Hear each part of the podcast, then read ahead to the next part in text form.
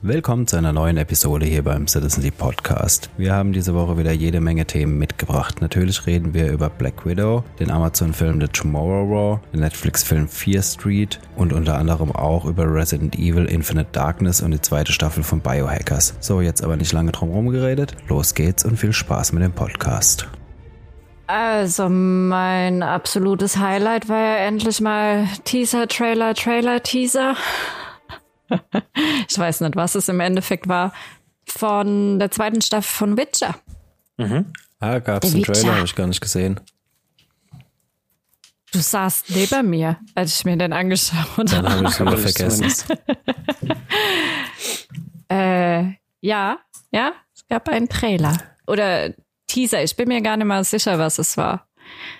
Saß ich nur Und neben dir oder habe ich ihn mitgeguckt?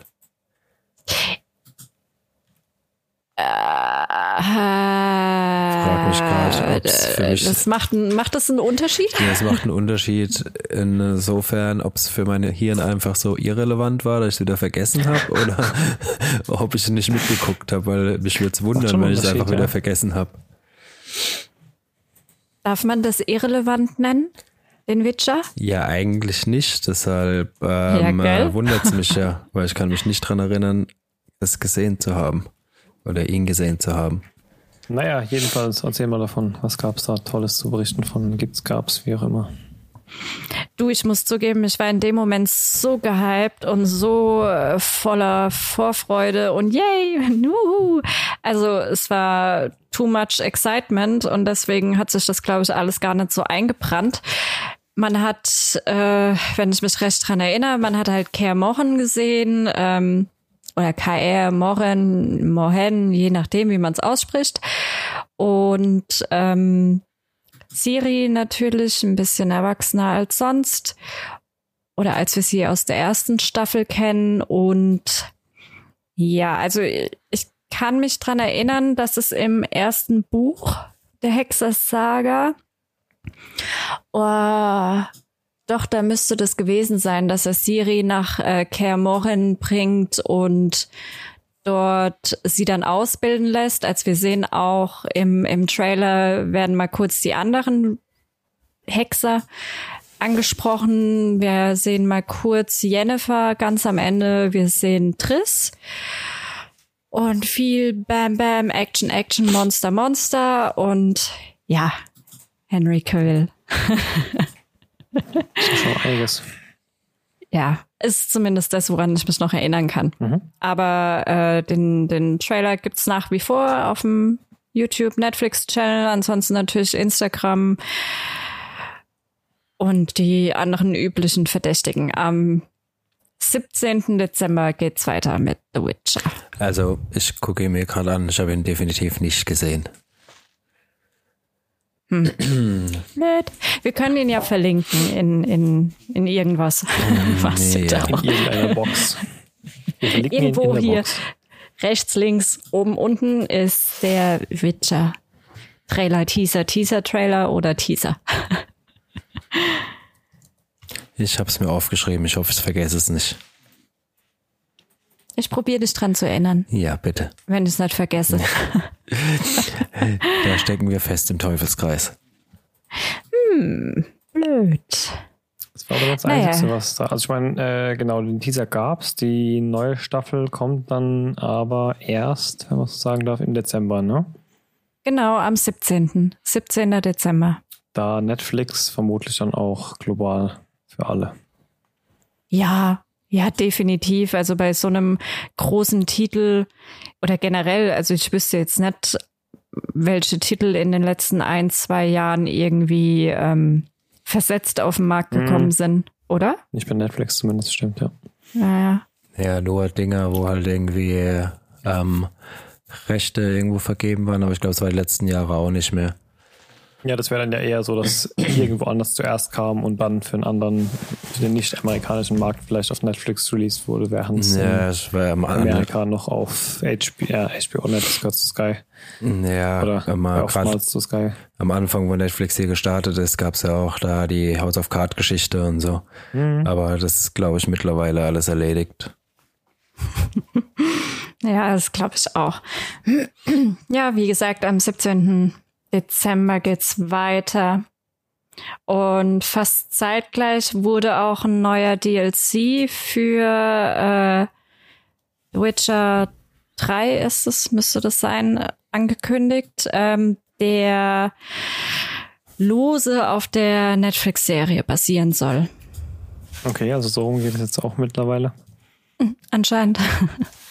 naja, ich kann mir aber gut vorstellen, dass es immer noch ein sehr populäres Spiel ist. Mhm. Ich weiß gar nicht mal, wann das rauskam. Das müsste 12, 13, 14 gewesen sein, ungefähr. In den, der dritte Teil, Wild Hunt. Wild Hunt hieß er, glaube ich. Und ähm, es gab danach einen großen DLC, der war ziemlich gut. Der, der ist auch echt gut äh, angekommen, weil der recht umfangreich auch war. Also es waren noch einige Spielstunden mehr, die man dadurch bekommen hat. Und jetzt kommt ein neuer DLC. Sind wir mal gespannt. Yes. Ja, aber es kommen trotzdem noch andere neue Serien. Serien? Ich habe nur eine Serie. ähm, legst du es hier auf das Spin-off ab von dem letzten Oh, nee, das ist ein Film. Ich wollte gerade sagen, ne? Dann ist meine, meine Liste hier nicht aktuell. Komm mal raus. Ich rede von dem, was du mir geschickt hast, das äh, Chapel White. Dem, was du mir geschickt hast. Äh, ah, äh, Chapel genau, White. neue, neue Stephen King-Serie, ne? Ab äh, mhm. August im US-amerikanischen Fernsehen erstmal. ja, leider. Auf. Boah, wie heißt's? Ähm, Epics heißt der Sender, glaube ich, bei denen. Ja. Ja, auf Epics läuft auch ähm, äh, Pennyworth, der das Spin-off zu. Läuft es noch? Du, ich bin mir nicht sicher. Ich bin mir echt nicht sicher, aber ähm, das hat mich auch gar nicht gepackt, ne? Diese Vorgeschichte von dem Butler von Batman quasi, ne? Mhm, genau. Ich habe zwei Folgen gesehen, das war gerade mein Fall. Ich hab's, ich hab gar nicht reingeschaut. Aber auf die, die neue King-Serie, da bin ich echt gespannt. Also es basiert auf einer Kurzgeschichte. Mhm. Äh, äh, Jerusalems Lot. Also ich kenne Jerusalems Lot eigentlich aus ähm, Brennen muss Salem. Kennt, kennt das jemand? Nee. Das Buch? Nee. Das ist eins der, das ist eins der, der, eine der ersten, nee, ist nicht eine der ersten, aber auf jeden Fall eines der bekanntesten Bücher von Stephen King aus dem Jahre 75. Wie soll das heißen? Brennen muss Salem. Ah, okay. Im, Im Englischen heißt es Salem Slot. Und die Kurzgeschichte äh, Jerusalems Lot heißt bei uns im Deutschen Briefe aus Salem. Äh, Briefe aus Jerusalem. Und äh, Jerusalems Lot war meines Erachtens, aber es kann auch sein, dass ich mich irre, weil es ist, äh, das letzte Mal habe ich das Buch gelesen vor ein paar Jahren.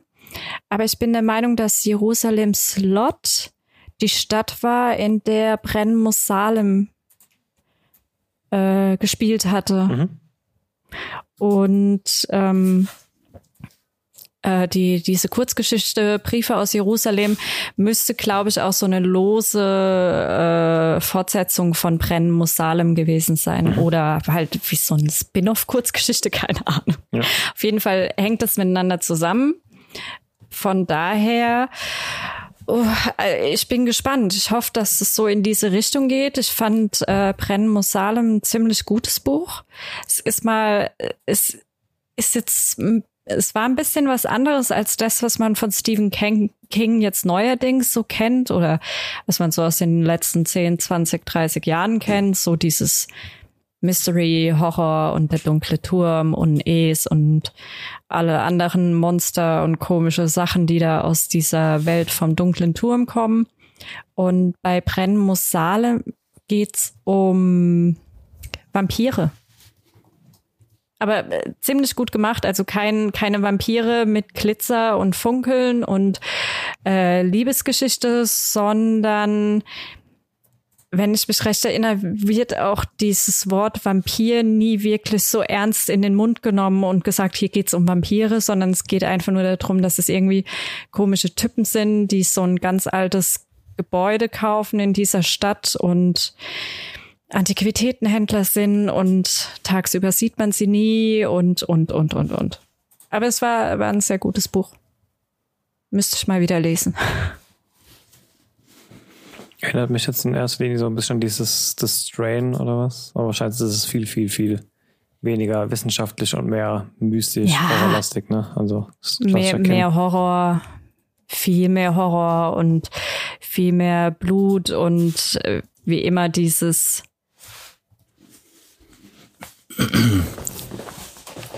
und ähm, wie immer dieses irgendwas Mystery-mäßiges hinten dran. Also das ist nie so wirklich wissenschaftlich. Mhm. Wo kommt das alles ja, her? Nee, nee, klar. Nee, nur dieses, äh, es sind irgendwie Vampire, wir sprechen es nie so ganz an und beziehen es dann vielleicht auf irgendwas Altertümliches, statt auf dieses Wort Vampir, hat mich eben so ein bisschen daran erinnert, mhm. quasi.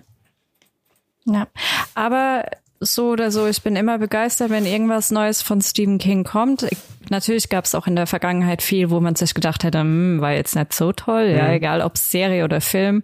Also der, der dunkle Turm war nicht so der Wahnsinnsfilm. Ich habe ihn bis heute nicht Aber gesehen, weil alle immer so geschrien haben, so schrecklich, der Film. Er ist schrecklich, weil im Endeffekt ist die Geschichte zum dunklen Turm so ein bisschen, also äh, du musst dir vorstellen, der, der Stephen King, ja, der schreibt seit Jahrzehnten Bücher und auch wenn das immer wieder abgeschlossene Handlungen sind und abgeschlossene Geschichten in unterschiedlichen Städten mit unterschiedlichen ähm, Protagonisten, sind sie doch auf irgendeine Art und Weise immer miteinander verbunden. Und was sie halt miteinander verbindet, sind einerseits diese Mystery-Elemente. Es geht ja immer um das Böse, das, was irgendwie auf irgendeine Art und Weise sich manifestiert. Und ähm, natürlich auch die Frage, wo kommt dieses Böse her? Und der dunkle Turm wäre im Endeffekt so die Möglichkeit gewesen, so wie es in den Büchern halt auch ist, mal darauf aufmerksam zu machen, hey, wir haben hier ganz viele verschiedene Geschichten und vor allem jetzt auch Filme und Serien, die irgendwie lose miteinander zusammenhängen.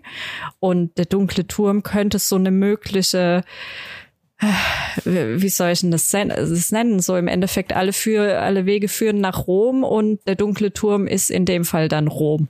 Ja, ich bin da so bei den äh, Stephen King Zeug ja überhaupt nicht drin, aber so wie ich das mitgekriegt habe, ist es ja auch von äh, vielen sehr geliebt, der, also die Bücher. Die sind, also ich bin, ich bin extrem begeistert. Natürlich siehst du einen gewissen Wandel, ob das jetzt ältere Bücher sind, sowas wie Brennen muss Salem jetzt oder Carrie. Ich meine, viele kennen ja auch Carrie, keine Ahnung, wie oft das schon verfilmt wurde. Mhm. Und ich finde halt, gerade weil man jetzt aktuell so ein Medium hat, wie fair, wie, wie sie Filme und Serien und das halt auch so genutzt wird, könnte man halt genau diese Besonderheit, die dieser Autor mit seinen Büchern hat, halt auch in dieses neue Medium übertragen, beziehungsweise neu in Anführungszeichen. Und ähm, wo sie das ziemlich gut hingekriegt haben, war mit der Serie Castle Rock. Da haben sie das so ein bisschen miteinander verwochen, weil das waren da kamen viele Figuren aus unterschiedlichen Romanen und wenn es dann die Figuren waren, dann waren es irgendwie die die Städte oder die Schauspieler, die irgendwann früher mal einen Film äh, mitgespielt haben und da hat es ziemlich gut funktioniert und das hat mir auch sehr gut gefallen, aber der dunkle Turm war grottig. Ja, war da einfach so an den Büchern vorbei oder einfach nur schlecht umgesetzt? Also an den Büchern vorbei sind im Endeffekt auch irgendwie fast alle der, der Filme oder Serien, die jetzt rauskommen, einfach weil es halt auch viele Bücher gibt, die, die halt enorm sind. Ja, also das sind dann 400, 500 Seiten oder 300 Seiten oder auch wenn es nur 200 sind, ist es viel zu viel Info, weil er halt auch so gut schreiben kann, dass er in ein, zwei Sätzen so viel Info dir übermittelt, dass du genau dir vorstellen kannst, okay, wo bin ich jetzt gerade, mit wem und wie sieht's hier aus und was für Temperaturen haben wir und welches Wetter. Und ähm, der dunkle Turm war einfach, äh, der Film war einfach so, so hingekackt. Einfach egal. Man hat's halt, also wenn du dieses, dieses ganze Universum und diese ganzen Geschichten. Ich meine, da ging es ja um diesen Revolverhelden, der gespielt wurde von Idris Elba und um den dunklen Zauberer. Hieß der dunkle Zauberer? Und äh, du, also wenn du nicht weißt, was da dahinter steckt und warum und weshalb und äh, wie denen ihre Stories vorher aussah oder wie sie in Zukunft aussehen werden, rafft man es nicht, warum man das jetzt so als Film präsentiert. Okay. Stell dir vor, du guckst, äh, jemand sagt da, ich habe Herr der Ringe für dich, schaust dir an und im Endeffekt kriegst du nur zwei Stunden vom zweiten Teil äh, präsentiert. Okay. So in etwa. So ein bisschen ging es mir bei Black Widow jetzt, weil ich ja jetzt noch 100% in dem MCU drin bin und da war halt 70 Prozent von dem Film waren ja gefühlt nur Anekdoten und Anspielungen auf andere Filme, die ich überhaupt nicht in meinem Kopf hatte. Das war auch ein bisschen anstrengend, ja. Ja, aber fandest du ihn gut? Ähm, aber wenn wir jetzt die Überleitung dazu direkt machen wollen, ähm, hm. wenn wir schon dabei sind. Black Widow. Ja, seit letzter Woche auf Netflix, äh, Quatsch, auf Disney Plus in dem VIP-Zusatzabo für 22 Euro und ganz ehrlich, die 22 Euro waren es mir im Endeffekt nicht wirklich wert. Ähm, Echt? Es wurde ja angekündigt mit der bessere James Bond und äh, keine Ahnung was. Und klar, auch wenn James Bond viele Gimmicks hat und man da bestimmt nicht arg viel an Realität oder was reininterpretieren darf. Es war halt einfach wieder der nächste Standard-Marvel-Action-Film so, ne? Ich hatte, ich hatte mir ein bisschen mehr Tiefgang, ein bisschen mehr Infiltration, äh, irgendwas erhofft. Ein bisschen mehr, ein bisschen mehr Russian Spy. Ja, ja, genau. So ein bisschen ja, mehr genau. Salt vielleicht. Äh, die Richtung. Oh, ja. Ähm, oder wirklich so weibliches James Bond. Aber dann halt, ja, keine Ahnung, mir war es einfach zu. Klingt so dumm, weil es ein Marvel-Film, aber mir war es einfach zu marvelig. Kann, kannst du mir mal erklären, wann der Film gespielt hat? Ich habe hab keine Ahnung, weil der wurde angekündigt mit endlich erfahren wir die Origin Story von, äh, von, der, von der guten Dame. Ähm, Black Widow halt. Und, aber es war ja die ganze Zeit halt, nachdem die Avengers sich getrennt haben, ne? Also es muss ja irgendwann. Wann war denn zwischen das? dem dritten und ja, die finale Trennung war ja im dritten Avengers-Teil. Ähm, und da wurden äh, die dann von. Zwei. Bei, weil es bei äh, ähm, Civil War, oder? Wann spielen die nochmal? Ich jetzt gesagt, ja. Ja, ich ähm, habe mich auch die ganze Zeit gefragt, wann. Aber vor dem Blip dann halt wieder so, ne? Ich glaube, das hat noch vorher, ja, also muss, glaube war das nicht bei Civil War, wo sie sich alle irgendwie verstritten hatten? Ja, ja, genau. Da also, ging es ja ein paar Mal drum, irgendwie, dass die Avengers sich so verstritten haben. Ja, ja, ging die ganze Zeit darum und der, diesen, diesen Charakter, diesen Red irgend, also wie gesagt, wir machen uns das wahrscheinlich komplett lächerlich, weil das sind richtigen Hardcore-Fans des MCU. Und ich sage euch auch ganz klar, dass wenn man tief, tief, tief seinen Kopf in dieses MCU reingegraben hat, dass es dann, glaube ich, von den Anekdoten her und von diesen Verbindungselementen, die dieser Film schafft, bestimmt eine geile Story ist. Aber für ich gucke mir den mal eben so schnell an und ich hatte halt erwartet, das wäre so ein bisschen so ein Standalone Origin-Film, sowas wie wir damals bei, bei Wolverine bekommen haben bei dem ersten Origin-Film. Oh, Einfach so ein, der war gut. Ne, so ein geiler Standalone oh. Origin-Film. Mhm. Aber Black Widow hat halt ohne das MCU nicht nur ein bisschen weniger funktioniert, sondern einfach gar nicht funktioniert. Und dadurch, dass Achtung. ich halt nicht so tief drin bin, nee. Also Black Widow spielt vor Endgame und genau, aber nach Civil War. Ja, genau. setzt kurz nach dem Ende von Civil War ja. ein. Genau. Ja, dann waren wir also, richtig. wie gesagt, ich, ich, ich will da überhaupt nicht äh, äh, irgendwie einen Anspruch drauf nehmen, eine Meinung über diesen Film zu haben, weil ich bin nicht tief genug in diesem MCU drin und ich glaube, dass wenn man da tief drin ist, dieser Film sehr, sehr, es schafft ein Spinnennetz zwischen einem Haufen Handlungssträngen der anderen Filme zu schaffen, was bestimmt mhm. auch dann den Grund hat, warum er von manchen Plattformen ein 4,5 von 5 Sterne Rating bekommen hat. Echt? Meine Erwartungen waren einfach, ja, ja, teilweise wirklich. Meine Erwartungen waren einfach ganz, ganz andere. Ich habe wirklich so einen, so einen weiblichen James Bond Standalone, wie du sagst, so russischen Spionagefilm irgendwie erwartet oder, oder mhm. ja. Ostblock-Spionage. War nicht so ganz meins. Aber er war schön anzusehen. Sie ist ja auch wie immer schön anzusehen. Ihre kleine Schwester war auch schön anzusehen. Ja. Also ich muss zugeben, ich fand ihn ganz gut. Ähm, äh, muss dazu auch sagen, jo, war halt auch wieder ein Marvel-Film, da gebe ich dir vollkommen recht. Ich habe auch, ähm, wir haben ja den Film nicht geschaut direkt als er rauskam, sondern natürlich ein paar Tage später. Hab dementsprechend schon ein bisschen was von diesen ganzen Kritiken gesehen, gelesen, gehört. Und im Endeffekt habe ich eh das Gefühl, egal was Marvel momentan anfasst, sie werden von den Kritiken, von den Kritikern hoch gelobt, alles richtig gemacht, perfekt, bester Film ever und äh, keine Ahnung was. Ich verstehe nicht, ob es daran liegt, dass ich jetzt nicht der riesen Marvel-Mega-Fan bin, weil ich nicht tief genug drin bin. Oder, oder, oder, oder, oder. Ich habe einfach nur eine falsche Messlatte bei diesem Film. Aber es war ein guter äh, Film. Es war ein guter Actionfilm. Wenn das jetzt nicht Black Widow gewesen wäre, sondern äh, irgendeine andere Schauspielerin und die hätte man jetzt Miss Dynamite genannt und äh, das wäre jetzt ein komplett Standalone-Film gewesen von irgendeiner 0815-Geschichte, hätte der bestimmt keine vier oder fünf Sterne in den ganzen Kritiken gekriegt, sondern ähnlich wie bei Tomorrow War wahrscheinlich auch nur so zwei. Also mhm. ich bin mir da nie so sicher, ob es wirklich an mir liegt. Und ich da einfach die Messlatte falsch ansetze, was diese ganzen Marvel-Filme angeht. Aber klaue dem Film die Marvel-Komponente und ich weiß nicht, warum man das dann als den besseren James Bond ansehen würde.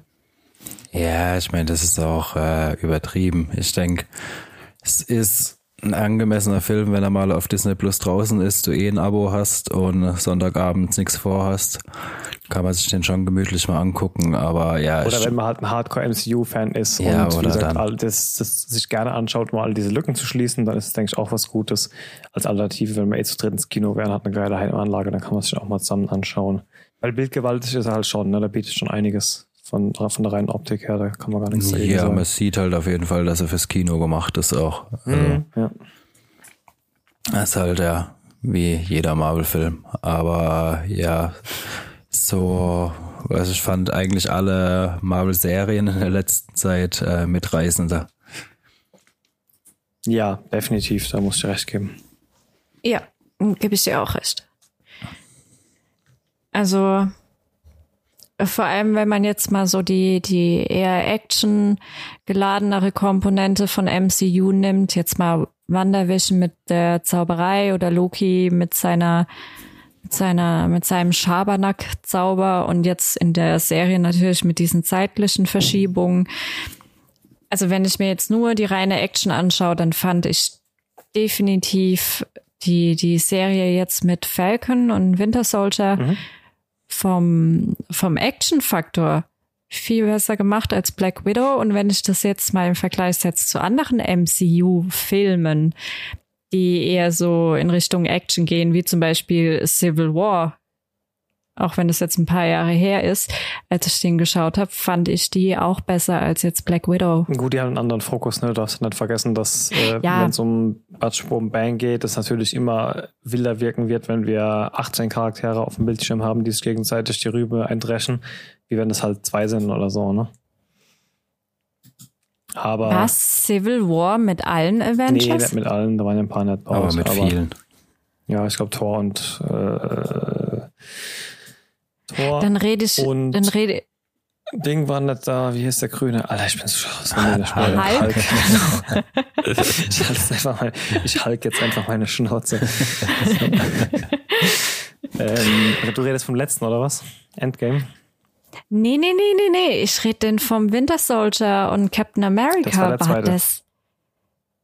das war nicht Civil War, das war der zweite Captain America. Das war Winter Soldier. Ah, Ja, Winter Soldier, genau. ah, okay, okay. Dann war Civil War der, wo Iron Man und Captain America sich Genau. gebieft haben. Ah, Und das ist der, wovor dann Black Widow kam, weil die hatte die ganze Zeit davon geredet, dass die Avengers zerbrochen sind und sie kein Teil mehr davon ist und so weiter und so fort, oder? ja, ja, ja.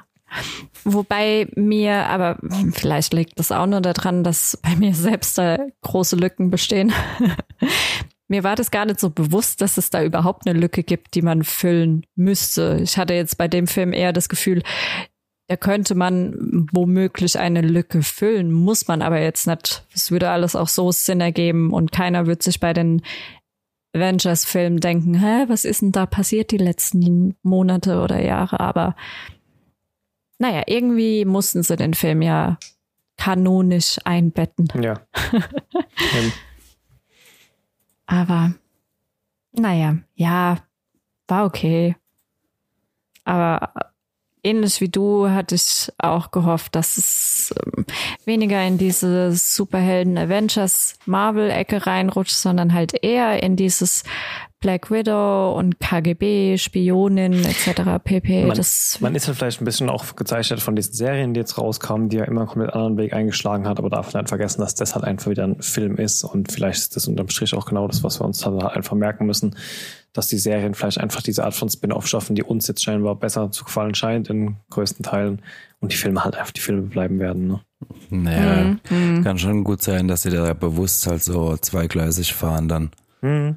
Äh, Wie gesagt, ich glaube, jemanden, der tief, tief, tief mit seinem Kopf in diesem MCU drin steckt, der wird mit dem Film dann eine ganz, ganz andere Schiene fahren, als wir das jetzt getan haben und wird da wahrscheinlich auch seinen großen Spaß mit haben. Von daher lasst euch mal nicht von unseren Aussagen da abschrecken.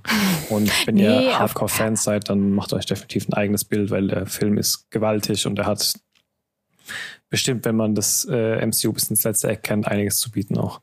Also, ja, und es war auch so ein guter Film. Es war war- kein Ja, nee, es war kein grottiger Film, auf keinen Fall. Nee, es war, überhaupt es war nicht. halt ein, ein weiterer Marvel-Film einfach, ne? Gut. Ja, aber gut war er trotzdem. ja, Was mir allerdings, boah, ich weiß nicht, ob besser gefallen ist, ist, ist was ganz anderes. Man kann es im Endeffekt nicht damit vergleichen. Waren diese Horrorfilme, äh, über die ich, glaube ich, im letzten Podcast schon mal kurz gesprochen habe. Ich habe sie auf jeden Fall angesprochen, dass die jetzt rauskommen. Äh, auf Netflix, Fear Street, Teil 1, Teil 2 und Teil 3. Teil 1 und Teil 2 sind schon draußen. Teil 1 kam vor zwei Wochen, Teil 2 letzte Woche und diese Woche kommt dann Teil 3. Wir befinden uns im Horror. Ja, Horror kann man sagen. Ja, weiß nicht. Ja, ich weiß nicht, ob man das heutzutage noch als Horror deklarieren Also kann. Grusel. Der erst ja, ja, Teilweise auch ja, nicht, ist wie man's ja, aber das, das war ja das Tolle daran. Und das war im Endeffekt auch genau das, was ich erwartet hatte. Der erste Teil heißt ja Fear Street 1994, der zweite 1978. sind, ne, okay, die sind dann logischerweise nicht aus diesen Jahren, aber Wie aus diesem Jahr. ja, du hast ja gesagt, wir sind vor zwei Wochen, einer Woche, das ist ja einfach nur, was wann sie jetzt zum Stream sind, ne? Aber die Filme sind an sich ja, wie sie alt? spielen zu der Zeit. Die sind neu.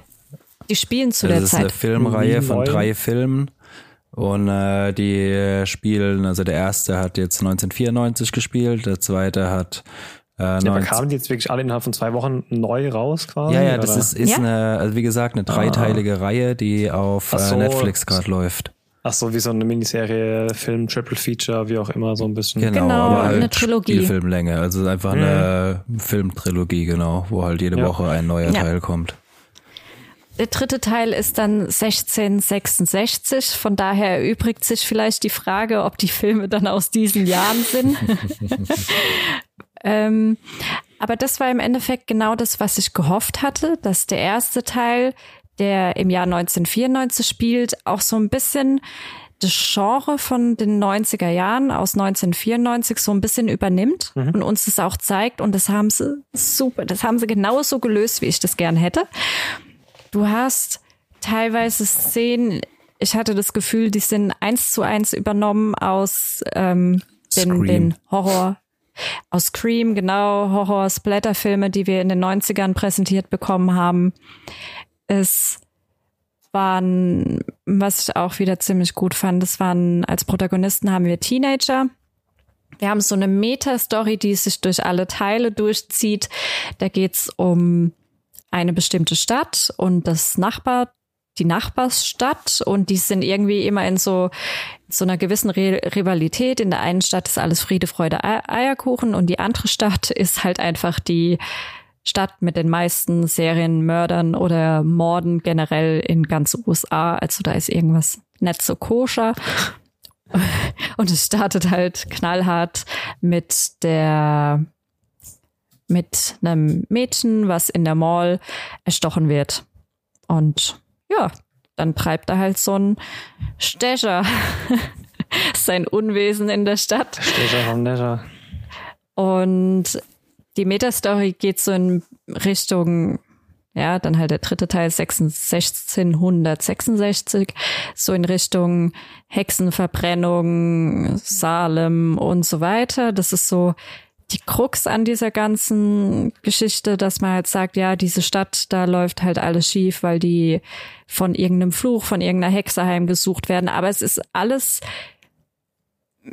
also du hast wirklich das Gefühl, du schaust einen Film, der auch 1994 gedreht wurde, mhm. auch mit den ganzen Stilmitteln, mit mit dem Genre an sich, wie die Story aufgebaut ist, wie die Charaktere sich verhalten, wobei es dann doch so ein paar äh, Änderungen gibt zu diesen alten Scream-Teilen und Halloween und keine Ahnung was, wo ihr denkst, ha, das finde ich jetzt geil, dass das so gemacht wird und das finde ich gut, dass man da jetzt so reagiert und nicht so kreischend hysterisch, ah, und dann stolper ich und renne in den Keller, sondern nee, dann ist es halt so, dass die Teenager Tussi da halt dann in die Küche rennt und sich ein Messer nimmt und da halt dann knallhart dagegen geht, ne? Also so Kleinigkeiten waren das, wo ich mir dachte, ah, gut gelöst, fand ich sehr gut. Es ist eine seichte Story. Man darf echt nicht zu viel erwarten, aber wenn man diese Filme damals mochte und die auch immer noch mag und das, das Genre damals gefeiert hat, guckt's euch an, definitiv. Und jetzt der zweite Teil war 78, 86, ich weiß es nicht mehr, ich glaube aber 78, glaub oder? Und der spielt wiederum, der knüpft sehr verwirrend, aber sehr, sehr gut und sehr logisch gemacht an den 94er an. Spielt dann halt im Jahre 78 und wer sich an die 70er, 80er Jahre Horrorteile erinnern kann, weiß, da gibt's viele Jugendliche, die irgendwie an einem See campen oder in einem Sommercamp sind und da dann irgendwie das Geschnetzel losgeht. Und genauso ähnlich ist er dann auch gemacht. Also er hat mich stark an Jason erinnert und an ja, was gab's denn da noch? Ich glaube, der erste Halloween-Teil ist auch von den aus den 70ern, oder? Mm, weiß ich ehrlich ja, gesagt. 70er weiß ich jetzt nicht, aber schon früh. Ja, von daher super gut gemacht. Ich fand sie richtig gut, die zwei Teile.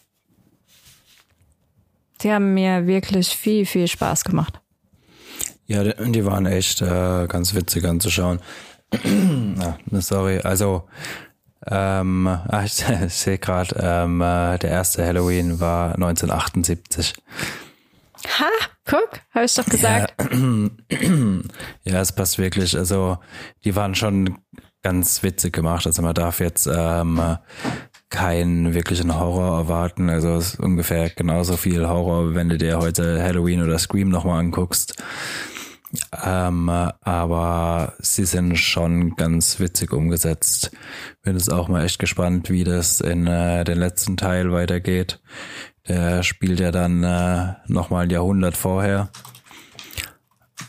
drei Jahrhunderte vorher. Habt ihr, ja. habt ihr Into the Dark gesehen? Nicht In the Dark, sondern Into the Dark? Into the, mir sagt mir irgendwas, gib mir nochmal kurz ein Das war auch so eine Reihe, das war jeweils immer ein Spielfilm länger und da kam immer an jedem Feiertag, äh, an jedem amerikanischen Feiertag kam quasi eine Folge raus oder ein Film raus. Es war auch immer Horror, Mord, Mystery, irgendwie sowas. Und das war immer verknüpft halt mit diesem aktuellen Feiertag. Also dann gab es eins an Weihnachten, eins an Ostern, eins an Thanksgiving, bla bla bla, so ein bisschen, ne? Und dann halt auch immer am Mord oder Fälle, die halt mit diesem Feiertag quasi verwandelt waren. Habe mich da gerade so ein bisschen dran erinnert. Hm. Nee, es sagt mir jetzt nichts. Aber wie gesagt, wenn du bei Fear Street ein Scream erwartest, was jetzt den ersten Teil angeht, bekommst du ein äh, Scream auch präsentiert. Im zweiten Teil kannst du genau das erwarten, was in den 70ern und 80ern halt an Horror, in Anführungszeichen, heutzutage leider, ähm, präsentiert wird. Und genau das bekommst du halt. Und genau das ist auch das, was ich erwartet hatte, weil ich hatte wirklich mal wieder Bock auf diese alten Splatter-Horrorfilme, weil ich die immer noch feier ohne Ende. Klar, kann man nicht mit einem Conjuring vergleichen, mit dem Horrorfaktor, aber ähm, da stehe ich eh nicht drauf. Ich mag dieses alte, klassische. Und genau das bekommst du da präsentiert. Und das halt in einer Trilogie, die auch noch zusammenhängt und bislang, ja, einfach Spaß macht. Ja, auf jeden Fall. Also, äh, lohnt sich auf jeden Fall mal reinzuschauen. Ja, definitiv. Ganz im Gegensatz zu dem neuen Amazon-Film. The Tomorrow Oh Gott. Hast du den gesehen, Sven? Nee, nee. Lass es. Hey, mach's nicht. ja, mit Chris ähm. Pratt, der eine mhm, hervorragende emotionale schauspielerische Leistung bietet. Ähnlich hervorragend wie bei Jurassic Park. Ja, nein. Ähm, irgendwie das Setting vom Film ist halt ähm, ähm, WM-Endspiel äh, 2023 in Katar. Äh, geht auf einmal so wie so ein Portal auf und dann kommen Menschen aus der Zukunft und äh, sagen, wir werden von Aliens angegriffen und ihr müsst uns jetzt in der Zukunft helfen. Und dann werden die Leute halt einberufen und müssen immer sieben Tage lang in der Zukunft gegen die Aliens kämpfen und wer überlebt, äh, wer überlebt hat Glück, wer nicht, nicht. Und unser Chris Pratt ähm, ist natürlich ein ehemaliger Ex-Militär und wird dann erst später irgendwann einberufen wo die Aliens schon Natürlich, kurz vorm Gewinnen sind. bis zum Schluss auf. Genau, weil da sind die Aliens schon kurz vorm Gewinnen und dann muss er in die Zukunft ähm, und ja, also viel mehr muss man über die Story auch nicht sagen, aber ja, er ist einfach langweilig. Also, weiß es nicht, viel, was anderes kann man eigentlich nicht dazu sagen. Ich habe mich bei dem Film echt die meiste Zeit eigentlich nur gelangweilt. Ich kann dir aber auch gar nicht sagen, woran das lag. Also ich fand, der Film war jetzt auch, hm, hm. Ich glaube, es lag gar nicht an der Story an sich, weil die Tatsache, dass es irgendwann mal vielleicht in der Zukunft wirklich die Möglichkeit gibt, in die Vergangenheit zu reisen und da dann gerade ein Krieg ausbricht, wo er merkt, fuck, wir sind voll in der Unterzahl, wir brauchen Hilfe, hey, wir holen uns Leute aus der Vergangenheit, die jetzt vielleicht gerade aktuell schon tot sind oder, oder keine Ahnung was. Ähm, so, der Film probiert mal an der einen oder anderen Stelle auf diese Logik einzugehen, aber äh, so wirklich erklärt wieder nix. Ähm, fand ich jetzt eigentlich gar nicht so an den Haaren herbeigezogen. War ein interessantes Thema, aber trotzdem war das halt einfach nur, hm, ich weiß auch nicht, was mich an dem Film gestört hat, aber gut fand ich den jetzt nicht. Ja, irgendwie, er hatte halt er war einfach egal, sagen wir es mal so. Also von, ja, von, schade, der war ja echt groß angekündigt soweit. Ja, also vor allem so vom, äh, vom Grundsetting hätte man da echt was draus machen können, aber er war halt erstmal mhm. relativ vorhersehbar. Mhm. Also ja, definitiv. Du, kein Scheiß. Du wusstest in der ersten Viertelstunde auf jeden Fall, was in der nächsten, in den nächsten anderthalb Stunden passiert, auf wen er trifft und warum und weshalb ja, und wer das alle dann Filme ist. in letzter Zeit, ganz ehrlich. Also, dass mich ein Film wirklich überrascht hat, das muss schon lange, lange, lange her gewesen sein. Also, ja, aber ja, ich habe ich hab mir noch gedacht, also so dumm das jetzt klingt, aber ich habe mir noch gedacht, so, so groß wie ihr diesen Film ankündigt, kann das nur richtiger Müll sein. Das muss ich so sehr verkaufen. Da war also so sehr maßen gehypt die letzte Woche auf sämtlichen Social Media Plattformen und dauernd irgendwo Werbung und ich glaube, sie hing sogar an Buffer draußen teilweise Poster und so. Ja, das war echt krass. Also da wurde ich auch überall zu bombardiert im Internet mit Yes, Tomorrow War Stream, wo ich mir dachte, hm. Es hat mich auch so ein bisschen an den, also irgendwie gar nicht, aber dann irgendwie doch, an diesen Murmeltier-Alien-Film von Tom Cruise erinnert, so ein ja, bisschen. Der Tomorrow, äh, Edge of Tomorrow. Edge of Tomorrow, ja, Edge of Tomorrow, ja. So ein bisschen, ne, aber. Also, der war ja, besser. auf jeden Fall. Vielleicht lag es auch an Chris Pratt. Ich, ich bin mir nicht sicher. Ich bin kein großer Fan von dem Schauspieler, einfach weil ich der Meinung bin. Ich mag den menschlich, aber der, der ist kein guter Drama, sonst irgendwas. Der, der kann halt Comedy oder sowas machen, ne? Und, und, und so den Trottel spielen. Aber ja, ich der kann den halt Trottel nicht, spielen. Ich kann halt Kevin James auch nicht als James Bond angucken, ne? Also und so ist das halt Allein die Vorstellung. Oh, das wäre übel.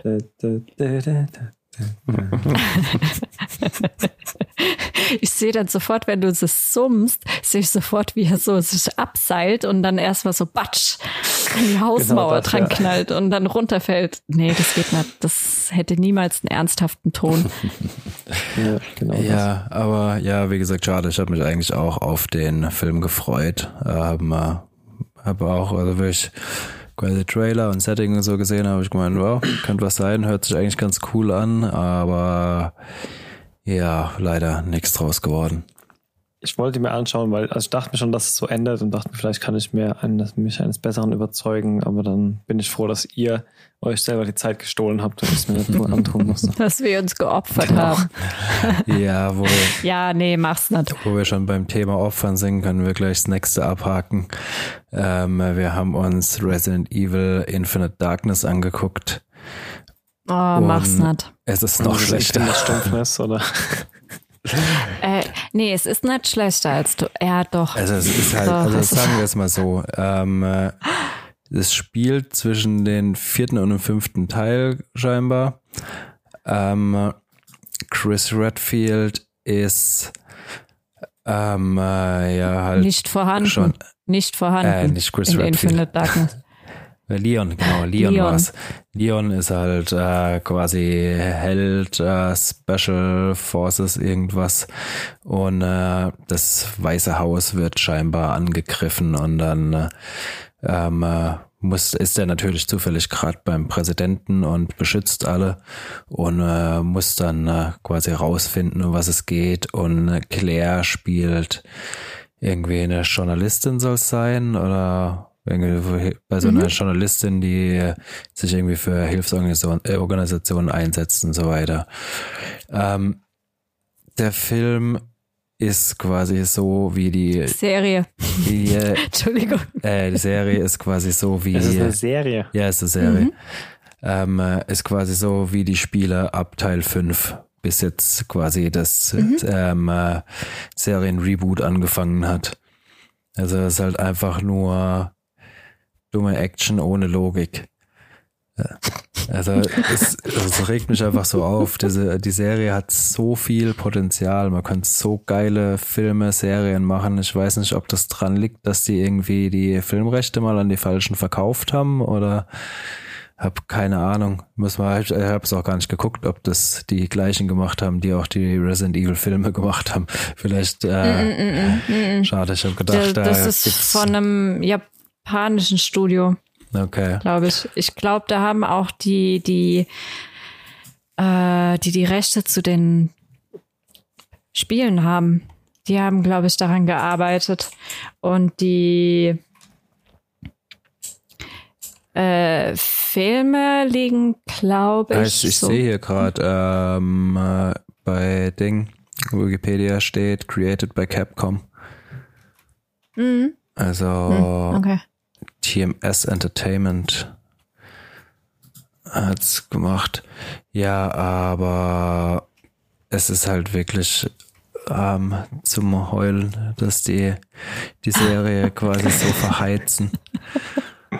Oder äh, ja, muss man muss man also sie haben es auf jeden Fall Sie haben es bei den Spielen ja gemerkt, da sind sie ja wieder quasi zurück zum Anfang, ähm, was Atmosphäre, Gameplay und so weiter angeht. Das ähm, ja, es macht einfach viel mehr Sinn und passt viel besser in die Serie. Ich verstehe das nicht, warum die das bei den Filmen nicht auch ähm, äh, verstehen und äh, wieder in die Richtung gehen, wo sie jetzt auch mit den Spielen gehen.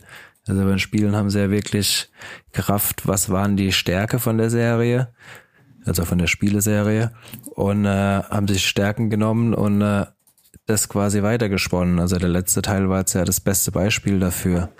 Und äh, in den Filmen probieren sie, oder jetzt Serie, ähm, probieren sie es einfach immer wieder irgendwie mit äh, dummer Action und sinnlos. Also ja, echt schade. Ja, ich gebe dir da vollkommen recht. Im Endeffekt, um das auf den Punkt zu bringen, die Serie ist genau das, was wir an Teil 5 und 6 von den Spielen gehasst haben. Dieses dumme Soldatengedöns und man wird von irgendeiner Regierung irgendwo hingeschickt, um aufzuräumen. Die haben da probiert, irgendeine Mini-Verschwörung, äh, auch so ein bisschen an Haaren herbeigezogen, mit reinzubringen, wo ich mir denke, was hat denn das mit Resident Evil zu tun? Da jetzt eine Verschwörung im Weißen Haus mit reinzubringen. Resident Evil ist für mich irgendeine abgefuckte Villa, wo irgendwelchen, irgendwelche Zombies durch einen Virus entstanden sind, oder es ist halt äh, irgendwie eine, eine Stadt oder ein Polizeipräsidium, was überrannt wird, aber es ist doch nicht dieses Soldatengedöns, die dann halt gegen Zombies kämpfen müssen, die, oh, wer hätte gedacht, von irgendeiner Geheimorganisation da irgendwie als Biowaffe genutzt. Also das ist, ist für die, mich kein Resident Evil. Das ist die geheime Organisation nicht mal äh, Umbrella Corporation. Ja, das war das Geilste am Ende. Also, also sorry für den Spoiler, aber es ist auch kein wirklicher Spoiler. Das Einzige, was die Serie wirklich mit Resident Evil zu tun hat, auch nur wenn überhaupt, ja, ist die Tatsache, dass Leon mitspielt und Claire Redfield. Aber hätten sie das ersetzt durch Barbie und äh, Max und Moritz, äh, was? Bibi und Tina. Bibi und Tina wäre keine Sau auf die Idee gekommen, dass es sich hier irgendwie um Resident Evil handelt. Never. Also hat einfach quasi nochmal den Namen genommen, irgendeine unnötige Story erzählt und. Mhm. Ja, richtig. Und das finde ich schade. Weil stell dir mal vor, die hätten den ersten Resident Evil Teil oder den zweiten Resident Evil Teil oder jetzt vielleicht den neueren Teil, den Village oder den davor, Biohazard, hätten sie das als Miniserie verpackt. Das wäre eingeschlagen wie eine Bombe. Ey, die, Einfach weil man. Die müssten nicht mal unbedingt die Story von den Spielen nehmen. Ich meine, es wird so viel geile Geschichten irgendwie zu erzählen geben, die einfach in Raccoon City um den Ausbruch spielen und äh, das ganze Ding rum. Ähm, oder irgendwie ein bisschen Hintergrundstory zu dem Herrenhaus oder so.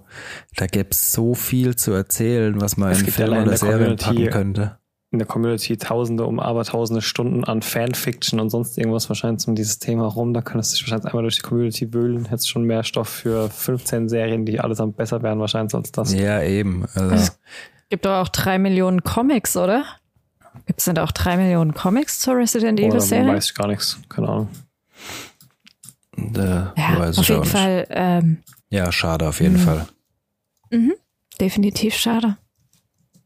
Ich habe mich nämlich echt drauf gefreut, weil es ist sehr gut gemacht. Es ist wirklich gut gemacht. Also was die Technik angeht, klar, es ist noch nicht dieses fotorealistische. Die Frage ist allerdings, ob man das im jetzt 2021 überhaupt schon erwarten darf von Computeranimationen. Es ist sehr nah dran. Es ist auch wirklich schön anzusehen. Es, es stört auch nicht, dass man sich denkt, oh, oh, das, das sieht scheiße aus. Überhaupt nicht. Das ist wirklich schön gemacht, aber pff, es ist halt scheiße. Scheiß Story. Sorry. Ja, äh, ist halt so. Ähm, ja, und es gibt Comics. Hab gerade mal gegoogelt. Also es gibt einen Haufen Resident Evil Comics. Wie viele? Ich, keine Ahnung, jetzt nicht Steht geguckt. es dabei? Nee, ich hab's nicht geguckt. Hab nur nach. Resident Evil Comic gesucht und krieg einen Haufen angezeigt gleich. Naja, aber wenn man trotzdem mal Bock hat, sich das anzugucken, Resident Evil Infinite Darkness läuft auf Netflix. Ist eine Miniserie, das heißt, nein, es wird keine zweite Staffel geben. Und hat sechs Episoden. Sechs Episoden waren es, oder? Oder waren es fünf? Nee, sechs. Mit jeweils, keine Ahnung, für mich haben die sich angefühlt Ja, wie zehn sorry. Minuten, aber Ich glaube nur vier sogar. Gerade gar nicht vier, sicher. fünf, sechs, irgend sowas auf jeden Fall sehr wenig. Und die gehen auch nicht lange. Also ich tippe auf maximal eine halbe Stunde, 20 Minuten. Ja, es war unterschiedlich, so zwischen äh, 20 Minuten und einer halben Stunde. Also alles in allem ist es ein Film im Endeffekt. Ja, aber kein guter. Dann doch lieber Tomorrow War. Obwohl, hm, Gibt Nee, sich, beides nicht gibt gut. sich nicht viel. Guck lieber Fear Street, ist besser. Ja. Oder? Also vier Folgen sind es, ich habe nachgeguckt. Sie gehen zwischen 25 und 28 Minuten. Ja, ist ein Film. Hätten sie auch einen Film rausbringen können, egal. Ähm, oder auch eine gute Alternative haben wir seit letzten Freitag die zweite Staffel von Biohackers. Ich fand's ziemlich gut. Oh, das war denn diese deutsche Serie? Mhm. Nico schüttelt. Ja, ich fand es jetzt nicht schlecht, aber auch nicht so gut. Hatte irgendwie eigentlich nicht mehr viel mit Biohackers zu tun, sondern geht mehr in so äh. Action-Richtung halt. Aber ja, also man, man kann sich's angucken. Fandest du es schlechter als die erste Staffel? Mm, ungefähr auf dem gleichen Niveau, aber ich glaube, du fandest die erste Staffel auch deutlich besser als ich. Hm, ja, das kann sein. Das kann sein. Ja, ich Ja, erinnere mich an äh, den Podcast noch von damals, wo du ziemlich von dieser ganzen CRISPR-Geschichte geschwärmt hast, die die da aufgegriffen haben. Ja, und es ist weiter. halt auch mega geil. Also, d- Gut, du bist halt auch nah an dem Thema dran beruflich, ne? Von daher packt sowas vielleicht ein bisschen mehr. Wenn man da Ähm. schon so ein bisschen von nerden kann, dann hat es nochmal einen ganz anderen Faktor, glaube ich. Du kannst mega drin vernörden und ich finde es halt recht schön, dass die diese, diese Studenten, die das halt gerade studieren, da zusammengepackt haben, die da halt auch voll drin aufgehen und da ihre eigenen kleinen Experimente machen und äh, was passiert, wenn man dann vielleicht äh, bei irgendeinem Professor anheuert, der dafür auch noch Geld gibt, ne? Aber ja, also die Nico hat schon recht, die zweite Staffel geht weg von dieser Biohackers und CRISPR-Geschichte. Es geht dann eher mal mehr um diese Meta-Story. Sie hatte ja zum Ende der ersten Staffel, hat sie das ja alles so aufgedeckt und wollte das diesem Journalisten übergeben, dass sie ja ein Teil von diesem langen, langen Projekt oder Experiment dieser Professor Lorenz war und dass ja auch ihre Familie im Zuge von diesem Projekt vor Jahren gestorben ist. Und am Ende der ersten Staffel wurde sie dann von diesem Journalisten, dem sie das halt alles so geben wollte, die ganzen Beweise entführt. Und jetzt, zweite Staffel beginnt im Endeffekt damit, dass sie aufwacht. Im Hörsaal oder im Labor ist sie und irgendwie dann nach Hause geht und dann merkt, der Schlüssel passt nimmer und das sind fremde Menschen und die sagen dann zu ihr, äh, was machst du hier? Und wir, dann fragt sie, ja, warum seid ihr hier? Und dann sagen die, hä, wir, wir arbeiten hier, wir sind Handwerker, wir sind schon seit November hier. Und dann meint sie, wie, wir haben jetzt Januar oder was? Und wir haben doch eigentlich erst Oktober. Und dann, ja, irgendwie sind so die letzten drei, vier Monate aus ihrem Gedächtnis verschwunden und sie probiert es jetzt halt aufzudecken, was mit ihr passiert ist. sie kann sich halt noch daran erinnern, dass sie da irgendwo entführt wurde und ja, kann sich aber an die letzten drei Monate nicht mehr erinnern. Das klingt wie ein Mix aus Zurück in die Zukunft 2 und Paycheck. Erinnert ihr euch noch an Paycheck mit? Mhm. Boah, mhm. mit, mit dem und dem anderen. Was nicht Colin Farrell? Nee, nee, nee, nee, nee. Ah, nee, das war das andere. Der, wo es auch bei Jimmy Fallon, Fallon, Fallon, Fallon ist. Ja, egal, zurück zu Biohackers. Sorry für den Exkurs. Ja, also es geht dann mehr in die Richtung, was mit mir passiert, warum kann ich mich nicht mehr dran erinnern und äh, äh, was ist hier eigentlich, warum liegt hier Stroh, so auf die Art und Weise. Und sie merkt halt auch, dass sie immer wieder Kopfschmerzen hat, die Nasen fangen an zu bluten und irgendwann kommt dann noch die so ein Nasen? bisschen. Wie viel hat sie denn? Die Nase. Hat Nasen. Habe ich Nasen gesagt? Verzeihung. Und ja, die will halt rausfinden, was los ist. Und geht dann zu einer, keine Ahnung, es knüpft schon an der ersten Staffel an. Es geht ein bisschen weiter weg von diesem Hacker-Thema, aber mhm. es ist trotzdem noch gut. Wo geht's denn dann hin? Also ist es dann mehr so eine, eine Born, so mit Born könnte man es ja auch vergleichen. Ich weiß ja, was los ist. Dann stolpert so. dann in so eine Action-Nummer rein. Baby Billig. So der deutsche Versuch von Born, oder? Nee, nee, nee, gar nicht. Ich meine, wir, wir sind ja immer noch in diesem ganzen Setting drin, dass, dass es da diese Experimente von dieser Professorin gab und natürlich wurde diese Professorin ja auch irgendwie auf irgendeine Art und Weise unterstützt, ne? Und sie ist natürlich auch nicht die einzige Professorin, die irgendwelche Experimente durchführt, die vielleicht in einem Ethik, vor der Ethikkommission jetzt nicht so äh, bewilligt werden, aber man führt sie halt doch durch, weil man halt das Geld hat oder weil man das Geld dafür bekommt. Und ähm, irgendeinen logischen und Biohackers ist ja hat ja für sich den Anspruch, da schon wissenschaftlich zumindest logisch zu agieren oder Sachen zu erklären. Und sie probiert halt irgendwie herauszufinden, warum sie sich an die letzten drei Monate nicht erinnern kann. Also das ist äh, ergibt ja gar keinen Sinn dass man sich da einfach so nicht dran erinnern kann. Also so naja. eine Schnitzeljagd mit ihrem Gehirn. Ja. Naja, also wer die erste Staffel geguckt hat und wem es gefallen hat, wird mit der zweiten wahrscheinlich auch seinen Spaß haben, wobei es halt wirklich deutlich weniger um äh, den titelgebenden eigentlichen Sinn der Serie geht. geht mehr um so Verschwörungen und was ist da passiert und wer hat Schuld dran und warum und weshalb. Düsteres Mystery. Ein Mystery ist es nicht. Crime. Ja, weiß ich nicht. Das ist nix. Was ist es denn? Biohackers. Naja, ähm, wer hat Raised by Wolf gesehen?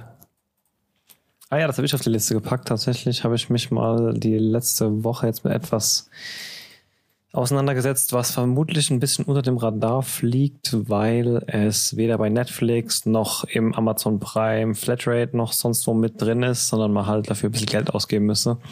Man kommt entsprechend auf den ganzen Pay-Portalen, also bei iTunes, Google, Magenta oder im Amazon Staffelpaket ähm, dran. Ist eine Serie von letztem Jahr, soll jetzt auch die zweite Staffel kommen äh, Raised by Wolves. Mhm.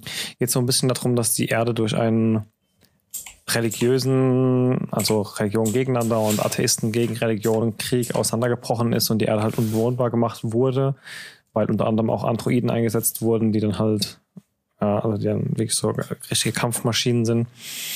Ähm, alle brechen dann auf, vor allem die Gläubigen, um auf Kepler 22b oder so ein neues Leben zu beginnen. Der nächste, der, der Planet, der dem der Erde am nächsten ist und als bewohnbar gilt. Äh, sorry, dass ich dich mal kurz unterbreche, ja. aber ich denke mir schon die ganze Zeit Race by Wolves. Ja. Ähm, das lief letztes Jahr auf Sky. Ja, das kann gut sein. Ich war zwischendurch, glaube ich, ähm. auch bei Sky und mittlerweile ist sie, mhm. ist sie, weiß nicht, ob sie da noch im Programm ist, aber Mm, weiß nicht. Ist, glaube ich, wie gesagt, so ein bisschen unter dem Radar geflogen. Obwohl es eine Ridley Scott-Serie ist, also. Ja, ist auch eine HBO Max-Serie. Mhm. Also läuft in den USA auf HBO Max und hierzulande halt auf TNT-Serie. Im, also im Free Pay TV, wie auch immer, ja. Ja, Sky also im, halt. Im, ja. Äh, Sky TV. Ja. Äh, wo waren wir? Genau, die flüchten, flüchten von der Erde und suchen sich den nächsten bewohnbaren Planeten. Und da mit Lebewesen an Bord etwas langsamer gereist werden kann, sind die guten Gläubigen, die soll dienen, dem Gott dieser Religion quasi, etwas langsamer dran als eine Schar von zwei Androiden, Mother, Mother and Father, die mit äh, sechs oder zwölf noch nicht wirklich ausgebrüteten Embryonen da durch die Gegend heizen. Die können etwas schneller fliegen, weil sie eben nicht die Chance, äh, die Gefahr haben, Biomasse da zu zerstören. Ähm, die landen auf diesem Planeten, gründen so ein kleines Settlement und versuchen dort ihre Kinder hochzuziehen, die alle innerhalb von kürzester Zeit, fünf oder sechs Jahren sterben, bis auf einen. Und da ein Kind und zwei androide Eltern äh, dort jetzt auch nicht so wirklich äh, die optimalen Bedingungen sind, um die Menschheit wieder zu beleben, ähm, greifen die dann als die ersten von diesen Gläubigen landen halt auch dieses Schiff an und versuchen halt einige von diesen Kindern zu entführen um diese Kinder dieser Sekte oder dieses Glaubensgemeinschaft halt eben als Atheisten großzuziehen. Und ein paar von diesem Schiff überleben aber doch. Und einer der Androiden ist halt immer noch so eine Kampfmaschine und es geht halt dann hin und her zwischen diesen Atheisten und den von ihnen umprogrammierten Robotern oder Androiden, die diese Kinder, diese, diese Siedlung aus Kindern da großziehen und halt eben diese Überlebenden von diesem abstürzenden großen Raumschiff, wo eigentlich der Rest dieser gläubigen Menschheit, die auf der Arche ähm, quasi auch Richtung dieses gleichen Planeten aufgebrochen ist. Also dieser Glaubenskrieg, der den alten Planeten zerstört hat, geht quasi dann auf diesem neuen Planeten gerade weiter. Nur halt zwischen zwölf oder 15 Personen und halt nicht der ganzen Menschheit es ist ein bisschen, es ist, klingt erstmal sehr actionreich, es ist aber eigentlich eine unglaublich langsame Erzählweise und es ist unglaublich düster. Also während es auch so eine, ein bisschen eine verdrehte Geschlechterrolle, wie wir das vielleicht in der Vergangenheit von anderen ähm, Stories kennen, aber wie wir Ridley Scott kennen, schreibt er auch gern starke Frauenrollen. Dementsprechend ist der Vater Android, äh, Android eigentlich nur ein Service-Roboter, der halt so ein bisschen guckt, dass Sachen wachsen und die Kinder was zu essen haben. Und der Mutter Android ist halt eben diese Kampfmaschine, die, wenn sie ihre Augen einsetzt, ihre Kampfesaugen dann irgendwie jeden, der sie anguckt, irgendwie wie Medusa äh, in Säure zerschmelzen lässt und die mit einem Schrei jedes organische Material einfach in zerwandeln kann. Und ja, es ist eine wilde und vor allem sehr düstere, sehr creepy Fahrt einer langsamen Erzählung der Überleben und nicht-Überlebens von Rassen, die in einem Glaubenskrieg zerschellt sind. Ich bin noch nicht so ganz durch die erste Staffel durch, aber tatsächlich hat es mich doch ein bisschen gepackt, weil die Erzählweise spannend ist und man wissen will, wie es weitergeht. Ich würde vielleicht noch mal ein Fazit geben, wenn ich durch die erste Staffel durch bin. Aber. Also du würdest sagen, es lohnt sich auf jeden Fall reingucken. Also es lohnt sich mal der, reinzuschauen, ja. Ist der gute Ridley Scott und nicht der Alien Covenant Ridley Scott er ist, es ist irgendwo dazwischen. Also man sollte nicht so arg viel auf den Namen geben. Er hat auch nur tatsächlich bei den ersten zwei Folgen, so viel ich weiß, selber Regie geführt. Es hat seinen ganz eigenen Charme, finde ich. Also durch diese Creepiness und dieses, dieses Unwohlgefühl, dass die Hauptcharaktere dieser ganzen Handlung eigentlich die Atheisten sind und die ganzen Glaubenskrieger auch so richtig fanatisch dargestellt sind, dass man eigentlich auch auf der Seite der Atheisten sein möchte aber dann dieser, diese, dieser Muttercharakter, der auf der einen Seite, wenn sie ruhig ist und nicht im Kriegsmodus ist, so ein fürsorglicher Charakter ist, auf der anderen Seite, wenn sie im Kriegsmodus ist, ein unberechenbarer, zerstörbarer Faktor ist, vor dem sich alle inklusive ihre eigenen Kinder fürchten, macht es einfach zu was ganz eigenem, was ich so vorher noch nicht gesehen habe. Es ist einfach ein ziemliches Wechselspiel der Gefühle. Ähm, wie gesagt, von der Erzählstory her ist es aber eher sowas wie so ein so ein, so ein, so ein schwedisches Crime-Drama, sage ich jetzt mal, dieses seichte, leiche, äh, leichte in einer kargen Landschaft. Die seichte Leiche. die seichte Leiche in einer kargen Landschaft. Ähm, ja, ist ganz schwer zu beschreiben. Es ist halt wirklich düster. Es ist sehr derb und brutal an manchen Enden, an anderen Enden dann wieder unglaublich fürsorglich. Ähm, ich empfehle einfach jeden, der sich in sowas wiedererkennt oder denkt, für den könnte das was sein, einfach mal einen Blick zu riskieren für ein, zwei Folgen und dann zu entscheiden, ob es was für ihn ist oder nicht. Es macht auf jeden Fall äh, Spaß, da mal reinzugucken und eventuell mehr zu wollen. Ähm, ganz vorne dabei ähm, auch einer der obersten Anführer dieses dieses religiösen Ordens äh, Travis Fimmel, den wir aus ähm, Ragnar. Ragnar aus Ding ah, kennen, okay. ne? aus, äh, sag's mir, Vikings. Vikings kennen, genau. Der aber auch eigentlich sich auf dieses Schiff nur geschlichen hat durch einen Trick und eigentlich ganz andere Agendas im Kopf hat, aber hat natürlich seine Chance genutzt hat, um auf die, auf die Arche zu kommen. Also viele Intrigen an vielen Ecken, viel Krieg, viel Tod. Ja. Ja, hat mir also, auf jeden Fall Lust gemacht. Also habe auf jeden Fall Bock mal mhm. reinzugucken. Wie gesagt, es ist eine langsame Erzählweise, es ist kein großer Action, aber es ist eine, irgendwas, irgendwas hat's, was dich packt dann doch. Okay. Ja, also kann man auf jeden Fall mal reinschauen. IMDb bewertet die Serie, also die erste Staffel jetzt komplett mit 7,6 von 10. Ja, so 7, 7,5 von 10 hätte ich mir auch gegeben, mm. genau. Und ja, können wir mal schauen. Zweite Staffel ich mein, ist unterwegs, also das heißt dann auch zumindest, dass auch der, der Sender wohl mhm. da ein bisschen Vertrauen drin hat und das ganze Ding nicht nach der ersten Staffel abgesetzt hat. Könnte auf jeden Fall irgendwo hinführen, ja. Ah, okay, ja, mal reinschauen. Was ist Cutler? Wird mir die ganze Zeit bei Netflix angezeigt und äh, quasi interessant für dich, Karl. Äh, vom Bild her sieht es auch eigentlich gar nicht so verkehrt aus, aber ich habe noch nicht reingeguckt. Klär mich auf. Ich habe auch, ein paar, hab auch nur ein paar Folgen gesehen und kann da jetzt eigentlich den Bogen spannen zu diesem, was ich eben gesagt habe, dieses nordische, kühle Mystery, sonst irgendwas, bringt Cutler ganz gut mit. Es ist die erste Netflix, äh, isländische Netflix-Serie und verknüpft genau diese Elemente, die wir kennen: karge Eiswüsten, langsamer Zielweise, äh, ähm, Mystery, Crime-Handlungen mit einem übernatürlichen Element. Es gibt da diesen Vulkan in der Nähe, ähm, äh, der auch Cutler heißt. Boah, ist schon so lange her, dass ich es gesehen habe, aber ich meine, das müsste genau dieser Cutler sein. Ähm, und es geht halt quasi darum, dass in und um diesen Bereich dieses Vulkans mal, immer mal wieder bei Wanderungen oder sonst irgendwas Leute verschwunden sind oder die sich früher dort in der Nähe aufgehalten haben und schon längst aber nicht mehr dort waren. Und plötzlich kommen Menschen von dort zurück. Und das sind, das bringt die ganz unterschiedlichsten schwierigen Situationen mit sich, weil teilweise kommen die zurück, obwohl sie seit Jahrzehnten tot sind und sind keinen keinen Tag gealtert. Teilweise kommen sie zurück, obwohl es sie noch gibt in der aktuellen Realität. Das heißt, sie sind dann doppelt vorhanden, aber halt auch zeitlich dann Jahrzehnte auseinander oder so. Also irgendwas an diesem wieder ausbrechenden Vulkan scheint eine Art Macht zu haben und Kopien oder vielleicht doch wiederbelebte Versionen von schon vorhandenen Menschen wiederzubringen.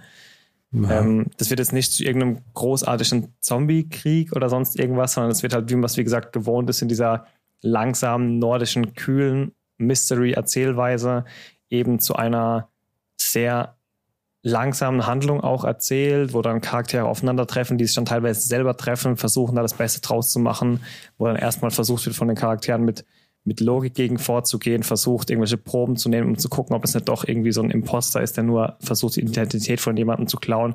Du merkst aber schon, dass immer irgendwas im Busch ist in der Zeit.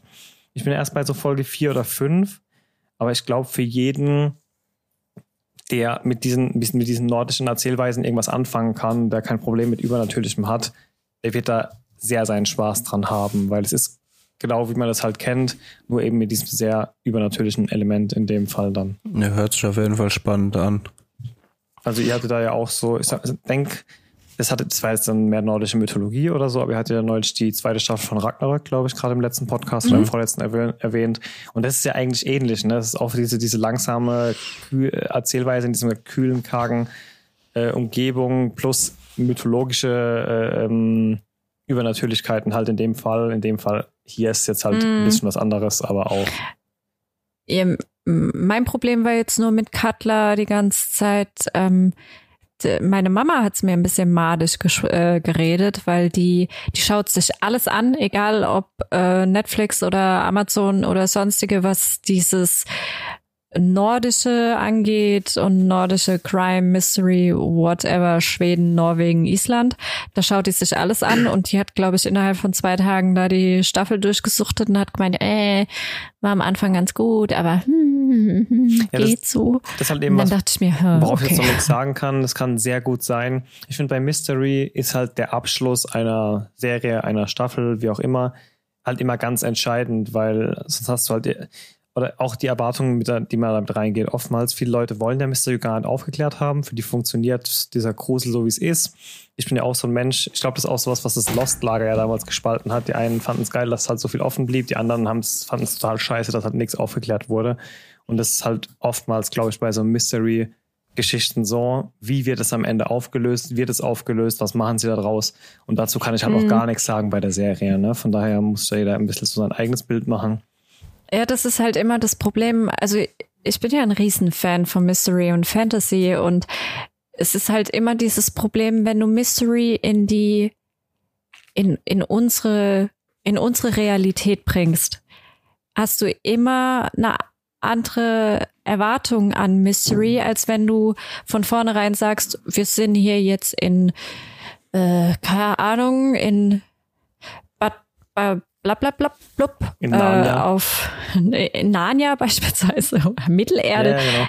Ähm, und da stellt sich keiner die Frage, hä, warum können, warum, warum gibt's hier Drachen? Ja, klar, äh, ne, aber wenn du das halt in unsere reale Welt reinbringst, dann werden natürlich immer Fragen gestellt und warum. Und die stellen ne? ja auch die Charaktere in dem Fall, ne? Das ist ja ganz, mhm. die Charaktere setzen sich ja ganz klar über Folgen und Folgen und Folgen genau mit diesen Fragen auseinander, ja. weil es für sie ja auch nicht selbstverständlich ist, dass jetzt Leute auf einmal doppelt vorhanden sind, sondern für die ist es halt ein Betrüger, der halt die Identität stehlen ja. will oder so, ne? Genau, genau.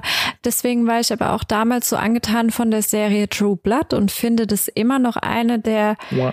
Oh. der, der, der Superserien, die, die ich jeweils gesehen habe, einfach weil von Anfang an klargestellt wurde, es gab schon immer Vampire, die haben sich nur nicht gezeigt, bis irgendeine japanische Firma äh, auf die Idee kam, wir stellen ähm, synthetisches Blut her und dann mussten sich die Vampire halt, also die, die haben das gut reingebracht ja, in diese die am Anfang, ich habe auch die ersten zwei Staffeln gesehen, also ich fand die Prämisse am Anfang auch echt nicht schlecht umgesetzt. Die beste war immer noch die dritte. Ja, so lange habe ich es leider durchgehalten, aber. Und ja, das ist immer schwierig. Entweder man lässt sich drauf ein und sagt, okay, es spielt jetzt zwar in der realen Welt, aber es ist immer noch Mystery. Wir sind immer noch irgendwie in, in einer Art von fiktiven Welt. Mhm. Ja, und ähm, da braucht man nicht immer Erklärung. Wenn es eine gibt, ja, umso schöner, dann kommt man irgendwie noch tiefer in die Materie rein. Aber wenn, wenn die Erklärung irgendwie total haarsträubend ist und man richtig merkt, okay, die haben jetzt einfach nur eine Erklärung abgegeben, damit sie eine Erklärung abgeben, mhm. Äh, brauchst du nicht unbedingt. Es ist halt Mystery. Äh, Mystery ist im Endeffekt für mich, keine Ahnung, ob das per Definition überhaupt so stimmt, aber Mystery ist doch im Endeffekt einfach nur eine Subkategorie von Fantasy. Uh, Oder ich glaube, damit Fiktion. machst du dir keine Freunde mit der Aussage. Ich weiß, ich weiß es nicht, also keine Ahnung. Mystery. Äh also Fantasy ist für mich äh, was, was Größeres, ein größeres Konstrukt, ein größeres Genre als jetzt Mystery. Ja, Mystery ist, keine Ahnung, sowas wie. Ich glaube, das sind komplett King. unterschiedliche Genres. Ich glaube auch nicht, dass der eine das Untergenre von dem anderen ist, wenn ich ehrlich bin. Ja, also ich, ich würde es auch als äh, unterschiedliche Genres ansehen.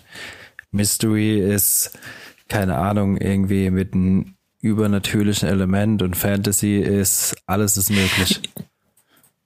Ja, ich glaube, ja, die Entscheidung ist genau ist da, wo du es gerade gemacht hast. Nämlich bei dem einen ist halt ein bisschen was in unserer Welt und das andere ist halt deswegen ist es ja auch mysteriös, weil es halt mal eigentlich so aus unserer Welt nicht kennt, aber bei Fantasy ist mhm. man halt in einer kompletten Traumwelt, Fantasiewelt, wie auch immer. Mhm. Ja. Naja, aber genau das ist es ja. Irgendwas, wenn es irgendwas Mysteriöses gibt, egal ob jetzt Vampire, Elfen, sonst irgendwas, ist es doch immer eine Form von Fantasy. Weißt du? Es ist was Mysteriöses, was es so eigentlich nicht naja, gibt. Also ja nicht entspringt sein. es der Fantasie. Kann ja bei Mystery auch, oder gibt ja viel Mystery, wo auch eine natürliche Aufklärung am Ende dahinter steckt. Also kann ja einfach ja, nur. Dann ist es eher ein Thriller für mich, ganz ja, ehrlich. also da mache ich die Unterscheidung. Mystery hat für mich schon ein übernatürliches Element und wenn es kein übernatürliches Element hat, dann ist es ein Thriller. Ja, und alles, was übernatürlich ist, ist für mich, äh, entspringt das irgendwie dem Fantasy. Ich will dem Fantasy absolut gar nichts absprechen, überhaupt nicht. Ich will nur. Du willst Mystery was sagen, absprechen. ich erachte Mystery nicht so als dieses gigantische Genre wie jetzt äh, Fiktion oder keine Fiktion. Weißt ich. du? Und Fantasy ist für mich reine Fiktion. Und da zählt Mystery dazu. Ja. Ich weiß nicht, ich glaube, Sie sind verwandt.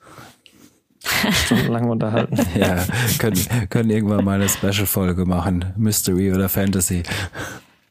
Genau. Also schreibt uns, falls ihr die Special-Folge wollt, mit zwei Stunden ja. mit äh, Monolog von Juliane. Unterm Strich ah. ist genau das aber, was ihr gerade sagt, der Grund, warum ich nicht so ganz wusste, ob ich mit der Serie anfangen soll, weil ich tatsächlich kein Fan davon bin, wenn bei Mystery was ganz, ganz klar übernatürliche Elemente mit reinbringt, das nachher gar nicht oder dumm erklärt wird, wenn man quasi einfach nur zum Hinnehmen im Endeffekt gezwungen wird. Ähm, ja, ich kann jetzt sagen, wie es bei der Serie endet. Und es gibt ja auch Leute, die es bestimmt ganz, ganz anders sehen. Es gibt bestimmt andere Leute, die genau das super toll finden, die sagen, ich will die oder brauche die Erklärung gar nicht. Von daher auch da, wer sich ein bisschen so mit dem Thema anfreunden kann und generell diese langsamere Erzählweise so ein bisschen zu schätzen weiß und diese triste Stimmung. Ich mag halt auch einfach Island super gerne. Ähm, ja. Ja, kann sich das schon mal angucken, denke Island ich. Island ist super. Schlecht ist es nicht. Schon viel, ja, viel schlechter als gesehen auf jeden Fall. Ich denke, wir werden mal reinschauen. Ja, definitiv, ja, würde ich auch sagen. wir Loki noch die Woche machen oder auf nächste Woche verschieben? Nö, ich glaube, da können wir aufs Finale warten, oder? Dann mhm. kann man ja, schauen. Dann warten wir noch das Finale ab. Genau. Ja, ansonsten. Oh, wir haben eine neue äh, eine neue Serie für uns entdeckt. Oh. Extra. nach keine Ahnung wie vielen Jahren wurde ich dann halt auch mal überredet, damit an, äh, das anzuschauen. Und so schlimm. Da sind jetzt. Nee, gar nicht. Catcht mich, alles gut. ja, wir sind auch jetzt wieder, wieder mit Staffel 2. Wie weit habt ihr es geschafft in den einer, eineinhalb nee, Wochen? Wir sind, wir sind noch bei der ersten. Wir sind äh, Mitte erste irgendwas. Mhm. Oh, so ungefähr. Ich freue mich auf die Aber ganzen Revelations. Sag nix, bitte. Sag, sag, bitte, was, bitte, nix, nix. Was zahlst du? was zahlst du? Hast du schon die neueste Staffel Atypical geschaut? Na, okay, ich bin ruhig. Na, echt, hast du noch nicht geschaut? Nee, noch nicht reingestellt. Ah, oh, ich liebe diese Serie. Ja, ich habe, wie gesagt, ich habe jetzt, ich habe zu viel angefangen, ich habe zu viel offene Enden gerade und ich mag es halt alles Akta, Akta werfen, weil dann schaue ich es nie wieder. Und wie gesagt, ja, es waren klar. ein paar echt nett schlechte Sachen dabei und ja, erstmal eins nach dem anderen so, ne? Hast du Lizzy's Story angefangen? Was für ein Ding? Lizzy's Story. Was soll das sein? Hatten wir schon ein paar die Mal Stephen drüber. King-Serie, die wir gerade gucken. Nee, aber eh schon King. Werden eh keine Freunde, von daher. Auch das kann ich nicht verstehen. Das ging einfach nicht an mich ran. Das ist zu viel. Ich mag dieses Übernatürliche nicht. Wie gesagt, deswegen, also, dass ich mir Katla angeguckt habe, das war, glaube ich, auch einfach nur aus purer Langeweile und wegen Island bin ich hängen geblieben. Aber das, ich mag, nee. nee. Aber das ist nein. doch das Tolle no, an nein. King und seinen Geschichten, weil diese Mystery-Komponente hat ja, ah, jetzt kommt's wieder, Achtung. Die Mystery-Komponente aus Stephen King hat ja im Endeffekt, entspringt die ja in der Fantasy-Welt. Weißt du? Und sie wird ja nicht auf irgendeine romantische, dramatische oder mysteriöse ja, Art und. Wann, wann habe ich denn jemals Fantasy gefeiert außer Game of Thrones? The Witcher? Ja. Herr der Ringe? Ja, aber das hat Narnia, auch mal immer so für. Äh, Harry Potter? Oh, okay. Warte mal. Ist Harry Potter dann in euren Augen Mystery oder Fantasy? Kinderbuch. betrunken? Äh, was? Was? Bücherbuch? Kinderbuch. Kinderbuch. äh, Fantasy, ganz klar Fantasy. Obwohl es hier in unserer Zeit ist? Ja, es spielt ja in einer Parallelwelt. Nee. Ja, Quatsch. es spielt in einer Parallelwelt es in unserer spielt in einer sehr, sehr, es spielt in einer Welt, die um 50 Prozent um eine weitere Welt erweitert ist und die Handlung der Serie spielt ja komplett in dieser Welt. Also in dieser Welt sind wir ja die absolute Hast du, hast du ähm, hier Wächter der Nacht gelesen oder gesehen? Mhm. Das ist für mich auch Fantasy, obwohl es ja genau so ist. Ja das gleiche Prinzip wie Harry Potter. Die existieren ja im Zwielicht zwischen dieser Welt und unserer Welt, sage ich jetzt mal. Und das ist auch absolut Fantasy für mich. Korrekt, korrekt. Und jetzt stell dir vor, du beleuchtest genau diese Geschichten, wie jetzt zum Beispiel Harry Potter, ja. Du lebst jetzt in diesem Harry Potter-Universum, auf einmal kommt da so ein komischer Phönix und schlachtet alle Menschen ab und mega gruselig und blö, keine Ahnung. Aber er entspringt ja aus einer Fantasy-Geschichte. Mhm. Weißt du, was ich meine? Und das ist Stephen King. Okay. ich wäre da kein Fan von. Frag mich nicht, was es ist, aber. Dann guckst du einfach das Falsche. Den Outsider fandest du doch auch gut. Outsider? Die Serie. Was dieses, äh, was? Dieses Die haben wir 1122, irgendwas fand ich ganz gut. Outsider, Outsider. Ah, ja, ja, ich erinnere mich, ja. Ja, das war ganz okay, das stimmt. Hast aber, du Castle Rock geguckt? Nee. Oh, das aber, wirst aber auch du bei lieben. Outsider habe ich ja, je weiter wir vorangeschritten sind, immer mehr gegen Ende gesagt, okay, wenn es jetzt so richtig, richtig abgedreht, Fantasy-mäßig wird, dann wird es mir irgendwann auch zu blöd. So, ne? Also ich habe da schon einen ganz, ganz, ganz empfindlichen schmalen Grad von, von, von Quatsch, den ich ertragen kann. es tut mir leid. Okay. Ich bin Banause, ich weiß es. Aber ich bin ein absoluter Banause. Wie wär's? Nimm dir mal deine Freundin und ihr schaut euch zusammen Castle Rock an. Wir schauen uns erstmal sechs, acht Staffeln. Ich glaube, damit sind wir erstmal Ja, das ist auf jeden Fall die neue Staffel. Ich glaube, ich habe viel zu spät die läuft schon, glaube ich. aufzuholen. Die läuft? Ach du Scheiße. Ich glaube, die ist auf Sky. Ich habe sie letztes auf Sky schon gesehen, glaube ich, wenn ich mich Nein, richtig erinnere. Keine Spoiler, bitte. Ich habe ich hab nicht reingeguckt. Ah. Also ich, wir müssen ja auch erst die anderen acht Staffeln gucken. Ich habe ja auch, wie gesagt, nie das Finale von der letzten Staffel geguckt. Von daher muss ich eh, sollte ich das nochmal gucken, bevor ich mit der achten anfange. Ich will es auch gar nicht nochmal sehen, aber gut, wenn ich weiß, dass danach noch weitergeht, dann kann ich es mir vielleicht angucken, aber das war echt nicht gut. Ja, genau, deshalb habe ich es nie angeguckt. Ich kenn's nicht. Ich auch nicht. naja, ich glaube, dann sind wir durch für heute. Ja, noch die Tipps, also immer noch Ted Lasso. Ted Lasso nächste Woche. Neue Staffel. Sag doch dreimal, dann kommst du vielleicht früher. Ja. Ähm, äh, He-Man-Serie auf Netflix. Masters of the Universe Revelation. Ich bin echt, ich habe mir noch nichts dazu angeguckt. Ich bin echt mal gespannt. Das ist halt He-Man. Ja, ist halt He-Man. Weiß es nicht, ob sie neues. Sieht aber gut aus. Haben sie neues Merch gemacht? He-Man war doch damals die Serie, die nur gemacht wurde, um Merch zu verkaufen. Ja, stimmt, das war letzte Folge schon erzählt. Ja. Nee, keine Ahnung, ob es da was Neues gab. Ich weiß auch nicht, ob es heutzutage noch so gut ankommen würde, weil ich glaube, neue Leute fix, fix, fix, was für ein Wort, fixst du damit nicht mehr. ähm, sondern eher halt die ganzen Leute versagen. es tut mir leid, es ist spät. ah, so spät ist er noch gar nicht. Ja, machen wir weiter mit den Tipps. Ähm, Fear Street, der dritte Film, 1666, ab ja, 16. Der kommt jetzt am Freitag. Auf Netflix. Ich finde es immer so schön, wenn sie immer noch sagen, heutzutage nur im Kino, als würden sie es nicht besser wissen mittlerweile. ähm, Once Upon a Time in Hollywood. Der läuft seit ähm, vorgestern. vorgestern. Ähm, ich habe es mal auf die Liste gehauen, weil er äh, jetzt bei Netflix verfügbar ist. Ähm, ja, geil. Lohnt sich. Tarantino, jeder, der noch nicht gesehen hat, für umsonst auf Netflix definitiv einen Blick wert. Er war ein bisschen anders als die anderen Teile, aber definitiv, definitiv einen Blick wert. Ja, auf jeden Fall. Äh, ich fand ihn extrem gut. Und ja. was auch kommt nächste Woche noch am äh, Mittwoch ist ähm, das Making-of zu Loki. Da bin ich auch mal gespannt. Ich fand die äh, Disney-Serien Making-ofs eigentlich immer geil bis jetzt. Bisher gab es ja immer so ein bisschen ein, ein, einzelne Serien zu den Folgen, aber mit Marvel haben sie jetzt angefangen, so eine Serie über verschiedene Serien zu machen. Ne? Ja, genau. Also, wisst ihr, was ich meine? In zwei Wochen kommt auch ähm, am 27. kommt auch die dritte Staffel von How to Sell Drugs Online Fast. Ah, ja, stimmt, ne? hab ich gesehen, mhm. ja.